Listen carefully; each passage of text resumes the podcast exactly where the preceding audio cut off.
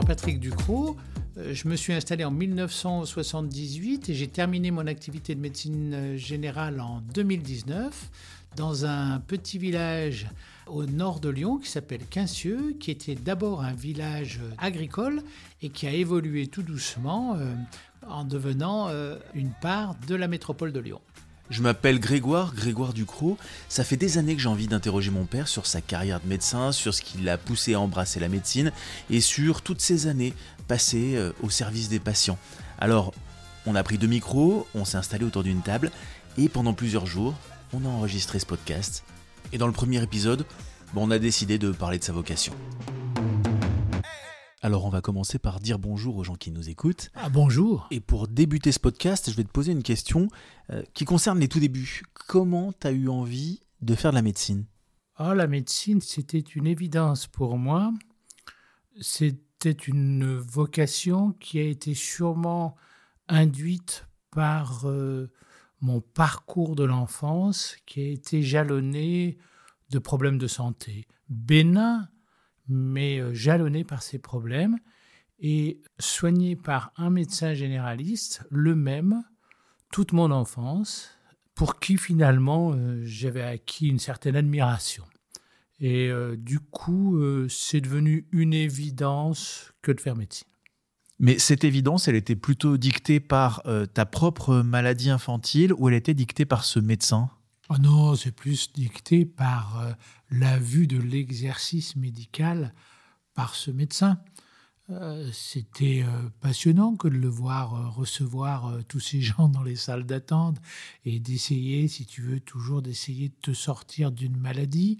Et en plus, il avait un charisme avec, avec ses patients. Non, non, c'est plus la personne qui m'a donné envie, c'est sûr. Mais ça représentait quoi à l'époque de faire médecine? Parce qu'aujourd'hui c'est compliqué, c'est super sélectif et tout, mais euh, à l'époque c'était comment? À l'époque, médecine a toujours été considérée comme euh, des études difficiles. Mais quand on a commencé, celui qui voulait arriver à médecine, en général, pouvait y arriver, même si ça a toujours été considéré dans tous nos entourages comme des études extrêmement difficiles. En fait, dès que t'es rentré au lycée, tu t'es dit qu'il fallait euh, que t'aies les meilleures notes pour pouvoir faire médecine après Ou alors t'es rentré au lycée, tu faisais ton parcours et puis on verra bien ensuite. Ça a été un parcours étudiant, on verrait bien après, mais on savait que si jamais on se dirigeait vers la médecine avec la volonté et avec la force de travail, on pouvait y arriver. Alors la première année de médecine arrive, tu rentres euh, à l'université. À l'époque, tout le monde pouvait y rentrer euh, en première année? Alors à l'époque, c'est le CPEM, hein, je crois que c'était euh, le, le cycle pré- préparatoire aux études médicales. Je crois que c'était ça. Quand on parle de l'époque, c'est quelle année? Eh bien, 1970-71. Et donc là, on rentre, en- on, on avait quitté le, le PCB, physique, chimie, je sais pas quoi, là, et, et on est passé en CPEM, et donc c'était un cycle de deux ans. Et les deux premières années étaient extrêmement sélectives. Première année très sélective, deuxième année un peu moins sélective parce que euh, on s'était sorti du, du- du cycle de la première année. Mais c'était un cycle. C'est quoi comme sélection? Qu'est-ce qu'il faut euh, avoir comme euh, capacité? Puissance comme- de travail. Puissance de travail. Il fallait euh, acquérir le plus d'informations euh, possible dans les différentes matières, assister aux cours. Et ensuite, euh, ben, il y avait cet examen de fin d'année. Il y avait des partiels, si j'ai bonne mémoire, puis euh, l'examen final. Mais c'était essentiellement de la puissance de travail. Et toi, tu étais à la fac de Lyon? Fac de Lyon. La faculté venait juste de se partager en différentes unités. Et physiquement, le- les cours ont lieu où?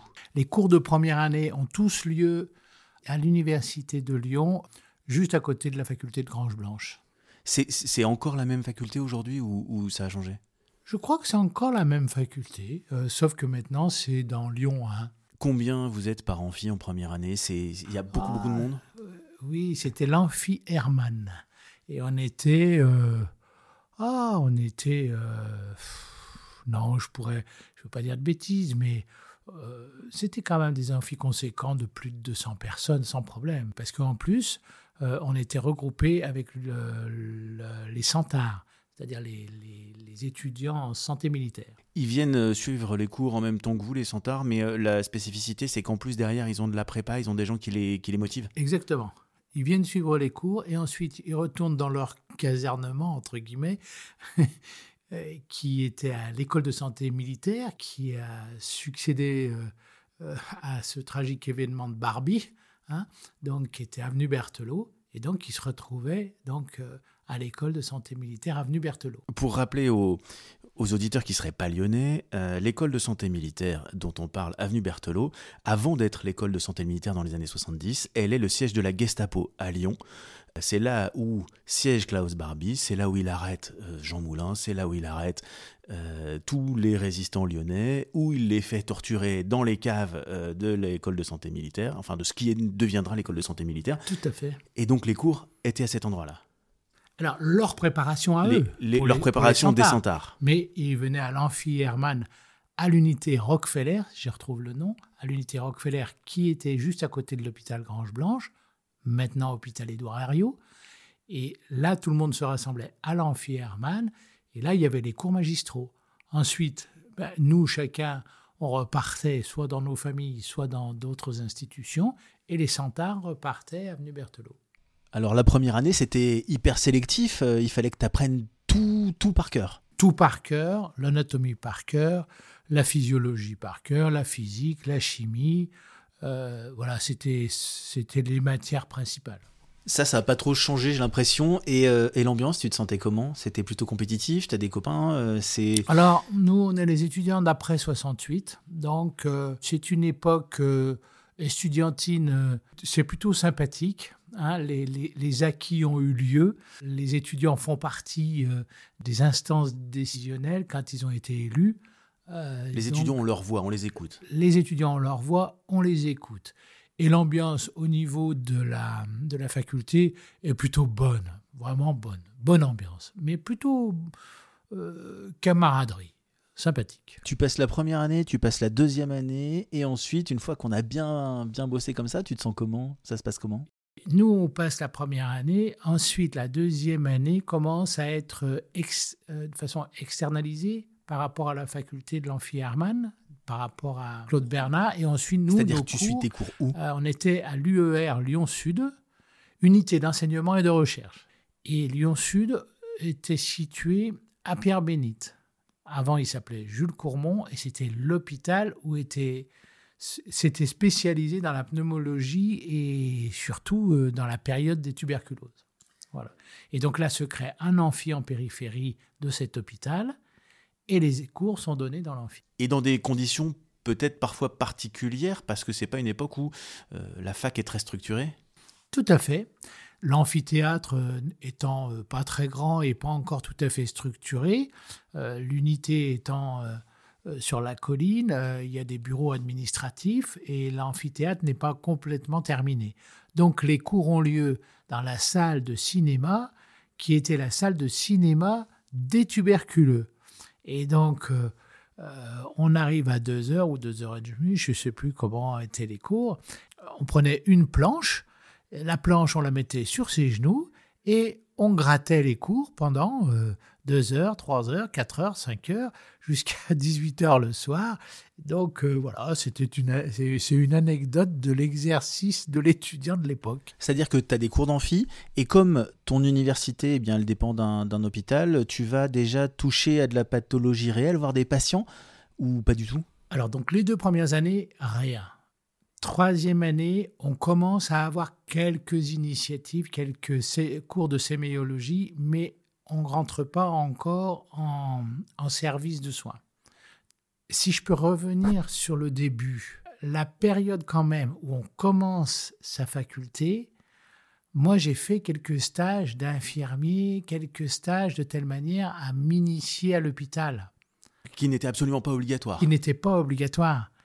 Et moi, j'ai eu la chance d'avoir euh, dans la famille euh, un professeur de médecine qui m'a permis d'accéder à l'hôpital et on était hypo. Hypo, ça veut dire qu'on n'était rien. Mais donc, on suivait, on suivait la visite du, du, patron, on suivait la visite des internes, on suivait la visite des externes, de telle manière à observer un petit peu la vie hospitalière. Et, ça, ça c'était quand même un privilège que de pouvoir commencer comme ça, parce que c'était un pied qui te permettait déjà d'acquérir les odeurs de l'hôpital, la façon de procéder, le contact avec les infirmières, les aides-soignantes, avec les, les chefs de service et avec les grands patrons. Ça, c'est une période sur laquelle on peut, on peut pas, on peut pas faire l'impasse. C'était très sympa, ça. Et le rôle d'Hippo, c'est-à-dire pas grand-chose, on fait quoi? On, fait quoi à l'hôpital? On suit, on suit. Et après, si tu avais la chance, si tu avais la chance de connaître, bah, moi j'ai eu la chance de connaître un patron qui a pris son téléphone pour essayer euh, de me euh, faire un petit travail d'été euh, en étant équivalent à une infirmière. Il n'y avait pas de sélection particulière, c'était dans la confiance. Et ensuite, euh, hop, on y allait et les infirmières commençaient à t'apprendre les pansements, les choses comme ça, etc. Et à cette époque, ça se passe comment? Moi, j'ai l'image, euh, je vois le patron euh, avec plein de gens qui le suivent et tout, qui rentrent dans la chambre des patients. Est-ce que c'est vraiment, c'est vraiment comme ça que ça se passait à ce moment-là? Ah, Je crois que je, je crois qu'on peut pas s'imaginer que c'était effectivement ça. C'était un patron suivi de, tous ces, de, tous ces internes, suivis de tous ces externes, de tous ces chefs de clinique, de tous ces praticiens hospitaliers. Et la visite était une cérémonie. Et donc, il y avait, il y avait un ruban blanc qui se déplaçait derrière le patron avec 15, euh, 20, peut-être 30 personnes qui suivaient derrière le patron avec son calot sur la tête. On rentrait dans la chambre sans oui, on disait bonjour aux malades, mais bon, ce qui était important, c'était la visite du patron, et tout le monde se mettait autour du lit.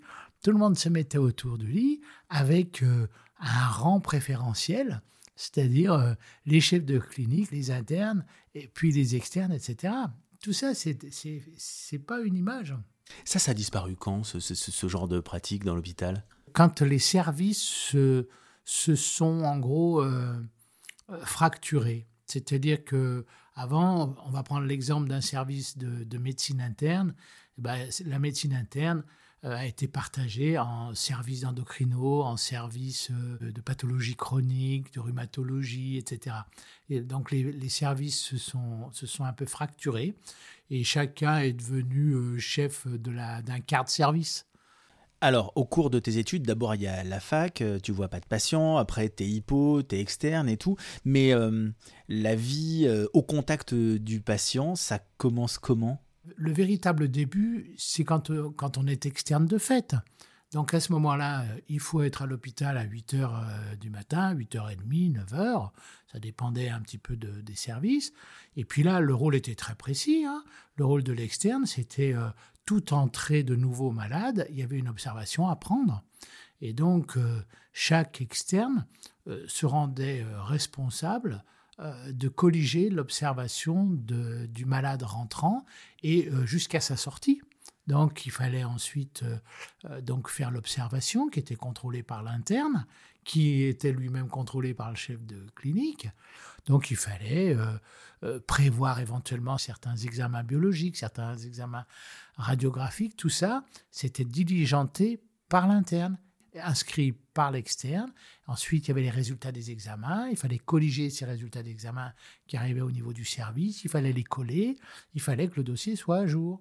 Et lorsque le patron arrivait euh, à la fin euh, pour euh, finir le diagnostic et, décider en gros de la sortie du, traitement et de la sortie du malade, il fallait que l'externe raconte l'observation, lise l'observation au patron. C'est là que tu as appris euh, comment tu regardes un patient qui va rentrer dans ton cabinet, comment tu fais la, la checklist pour savoir quoi faire? Ah bah là, là c'est clair, c'est là où on apprend ça, on apprend l'examen clinique, on apprend, la, on apprend d'abord l'interrogatoire, l'examen clinique, la prévision des, des, différents examens, soit biologiques, soit radiographiques. Je rappelle que moi, à mon époque, il n'y avait que la radiographie. Il n'y avait pas euh, l'échographie, le scanner et tout ça. Donc il y, avait, uniquement ça. Les examens particuliers radiographiques, c'était l'urographie intraveineuse et euh, l'examen de la vésicule biliaire où on faisait avaler euh, une collation à base d'œufs et d'alcool pour faire contracter la vésicule. Hein, et pour donner un produit de contraste. Donc c'était, il n'y avait que ça comme examen un peu particulier. Donc l'examen était centré sur l'interrogatoire et l'examen clinique. Et là, le patron te jugeait là-dessus. Après l'externat, c'est l'internat. C'est quoi le rôle de l'interne? Alors, après l'externat, c'est l'internat. À mon époque, l'internat était un concours. Et on, pouvait continuer ses études euh, sans être obligé de passer par l'internat qui était réservé, une fois réussi, à avoir un poste à l'hôpital. Et donc toi, ton parcours après, après l'externat, c'est quoi? Mon parcours, euh, c'est le parcours classique sans internat, euh, donc externat tout au long de mes études, et à la fin, un stage interné. Un stage interné qui, qui était obligatoire pour pouvoir valider ses études de médecine. À la fin, il y avait un examen particulier qu'on appelait les cliniques, il fallait passer ces cliniques, et ensuite, une fois qu'on avait stage interné plus les cliniques, on avait le droit de soutenir sa thèse. Alors pour l'histoire plus personnelle et familiale, c'est à cette époque-là que tu vas rencontrer maman. Pendant les études, vous allez avancer ensemble dans les études? Voilà, alors on avance ensemble dans les études. À vrai dire, on se rencontre plus personnellement qu'à partir de la deuxième année sur les pistes de ski. On avait ensuite pris l'habitude un petit peu de, euh, surtout, euh, de faire l'anatomie euh, des dessins qui étaient extrêmement précis euh, là, on se regroupait à trois ou quatre pour refaire tous ces dessins extrêmement précis avec les légendes. Et ensuite, si tu veux, les cours, on les suivait ensemble. Et après, euh, au fur et à mesure des années, c'était essentiellement les révisions euh, des différents certificats. Et puis, on menait une vie tout à fait simple, puisque chacun avait des stages à l'hôpital. Donc, on se retrouvait essentiellement en cours. Et nous, on s'est mariés relativement tard, hein, dans les dernières années de médecine. Si on reprend toute l'histoire du parcours, à chaque fois, tu as voulu être médecin généraliste. Ça, ça t'a pas quitté? Ou est-ce que tu as peut-être eu envie d'être autre chose, enfin, d'avoir une spécialité, par exemple? L'envie d'être médecin généraliste ne m'a pas quitté. Il y a eu deux périodes, peut-être un peu de doute. J'ai bien aimé la période où je faisais de la réanimation, dans le service de réanimation. J'ai bien aimé cette période-là. Donc, j'ai effectivement hésité là-dessus. Et euh, la deuxième chose, c'était éventuellement parce que j'avais un petit peu de facilité euh, euh, manuelle, d'éventuellement d'envisager la stomato. Voilà, mais bon, ça m'a, vite quitté. La, l'AREA était sympa comme, comme spécialité. Mais voilà, c'était quand même plutôt la médecine. Et comme moi, j'avais pas trop les prédispositions de passer le concours de l'internat qui était quand même un concours très rédactionnel et moi j'étais un petit peu bloqué sur certaines euh, facilités. Euh, donc euh, pour moi l'internat était, était, difficile à acquérir, donc j'ai suivi l'externat jusqu'à son bout et j'ai surtout choisi après des bons stages internés. Et ces stages internés, alors ils, étaient où? C'était C'est un an. Le stage interné était un an. Et moi, j'ai fait partie de la première promotion euh, qui a pu faire six mois chez le praticien et six mois à l'hôpital. Donc j'ai eu cette chance de faire six mois dans un cabinet médical de médecins généralistes de groupe et six mois euh, aux urgences de l'hôpital Saint-Luc-Saint-Joseph. On appelait ça autrefois la porte, qui recevait tous les malades qui arrivaient en urgence. Quoi. Donc, on faisait énormément de petites chirurgies, on faisait tous les diagnostics d'entrée et tous les diagnostics d'urgence. Oui, en fait, le diagnostic, c'est le mot-clé parce que quand tu vas être médecin généraliste après, dans ton cabinet, il y a des gens qui arrivent et ça peut être euh, n'importe quoi, tout, même peut-être c'est rien, parfois. Ben, souvent rien. Et Dieu merci. Et euh, le reste, bah, c'est l'art, je dirais, de la, de la médecine générale. C'est euh, de, de, véritablement euh, très vite euh, apprendre à connaître le patient qui est en face de soi, à réfléchir, à, l'interroger et à élaborer euh, toute une démarche diagnostique de telle manière à, rendre service aux, patients qui te consultent. Bon, une fois toutes ces années passées, il a été temps, je suppose, de, de faire une thèse, de devenir docteur en médecine. C'était quoi le sujet de ta thèse? Alors moi, c'était ça faisait ça a fait sourire beaucoup de monde parce que ma thèse euh, pour moi, il fallait que je fasse ma thèse pour très vite m'installer. Donc, donc ma thèse, j'ai eu la chance de tomber sur un patron extrêmement sympathique qui était en fin de carrière, le professeur Despierres, qui connaissait un peu l'enjeu de mon, de mon emploi du temps. Et donc, il m'a donné un sujet relativement simple qui était le, le lipome du médiastin je disais toujours avec humour, euh, un cas personnel, un cas mondial. Ça veut dire qu'il y avait franchement, euh, euh, c'était vraiment un cas unitaire. Donc j'ai fait ce, cas du lipome du médiastin. Pas un grand intérêt. L'important, c'était d'avoir la thèse. Et, mon patron, le professeur Despierres, a été le, le président de ma thèse, bien sûr. Et il n'y avait quasiment que des grands noms de la médecine lyonnaise qui étaient tous plus ou moins partis à la retraite. Et donc cette thèse, euh, elle était patronnée par ce professeur Despierres, qui était reconnu pour euh, être une sommité de la tuberculose sur Lyon. Elle était, euh, il y avait le fameux professeur Latarget, qui a écrit des tas de livres d'anatomie, qui était un chirurgien. Il y avait le professeur Plochu, qui était sorti de sa retraite et qui était mon oncle, et qui a eu l'amabilité de venir soutenir cette thèse. Et il y avait euh, un, autre euh, qui était également euh, à cette thèse. Et donc, ces quatre professeurs se sont amusés sur cette thèse qui n'avait pas une grande valeur scientifique, mais elle avait beaucoup de valeur sentimentale parce que tout le monde se retrouvait, tout le monde connaissait un petit peu la problématique euh, de, des études. Et non, non, c'était un moment très très sympa. On va s'arrêter ici sur ce, premier, sur ce premier épisode. On expliquera rapidement dans le deuxième épisode pourquoi il fallait, euh, il fallait travailler et comment euh, ça allait se passer, la première installation, l'arrivée, etc.